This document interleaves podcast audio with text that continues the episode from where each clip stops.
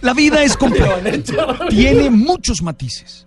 No cabe en los esquemas simples con los que nos acostumbramos a juzgarla. No todo cabe en el esquema binario con los que normalmente tratamos de entenderlas. Hay realidades que no son blancas ni negras y no existe una sola forma de grises. No es verdad que la vida se divide entre malos y buenos. Es posible que mucha gente sea buena y mala al mismo tiempo. Que mientras hablan de sublimes valores, destruyan la vida de los hermanos con sus actuaciones o mientras cometen los peores delitos, sean buenos hijos o buenos hermanos. De hecho, eso nos pasa y lo vemos a diario. Ahora, entiendo que cada acción tiene que ser evaluada ética y legalmente. Pero eso no implica tener que categorizar al ser humano y definirlo absolutamente desde esa concepción. Sospecho de todos los que se creen buenos. Sí, sospecho de esos que todo lo categorizan como buenos y juzgan con fiereza a todos los que ellos consideran malos.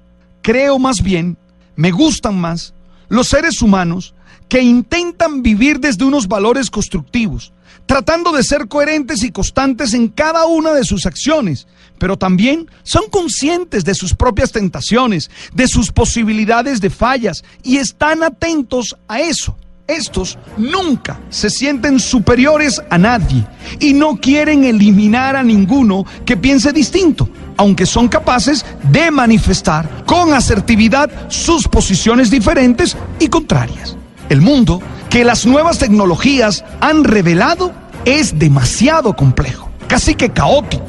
Sí, es un mundo matizado, es un mundo lleno de grises. Y sin embargo, cada vez ese mundo camina hacia la polarización, que no permite entenderlo, sino que lo destroza. Y lo mismo hace con los seres humanos que lo habitan y lo construyen. Mira, por ejemplo, la xenofobia que en palabras de Adela Cortina no es propiamente xenofobia, sino aporofobia, es decir, fobia a los pobres.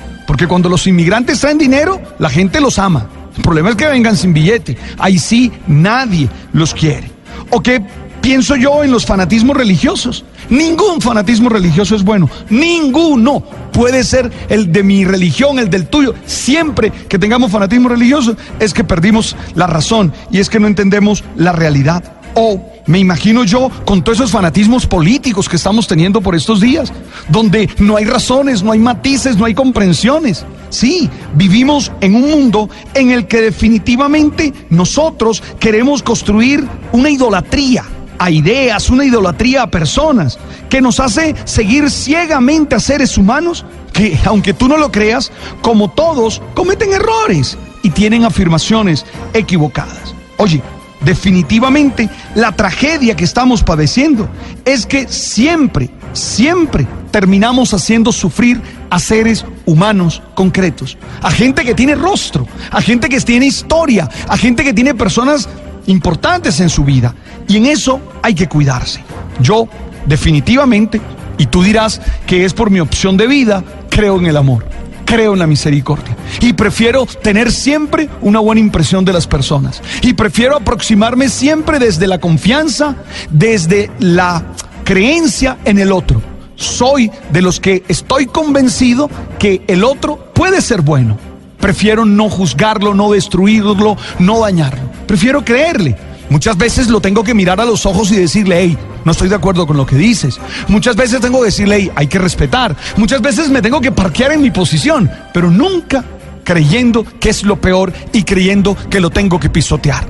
Lamento que nosotros, que nos reímos, que nosotros que nos gusta mamar gallo, a veces nos volvamos tan duros, tan violentos contra otros seres humanos y los destruyamos. Perdonen mi referencia constante a las redes sociales, pero es que ahí es donde yo más veo el fanatismo de todo tipo, el odio y, el tratar de negar al otro. Me gusta más reír. Por eso me gusta Vox Populi, porque me gusta más reír, me gusta más creerle a los demás y mirarlo a los ojos y entender que se pueden equivocar, porque la podemos embarrar. Yo también la, la, tú sabes, también muchas veces me equivoco y fallo y merezco que me miren con un poquito de misericordia. Gracias por estar allí. Nos encontramos ahí en el Twitter. Ahora las noticias. Arroba Pelinero. Tú sabes.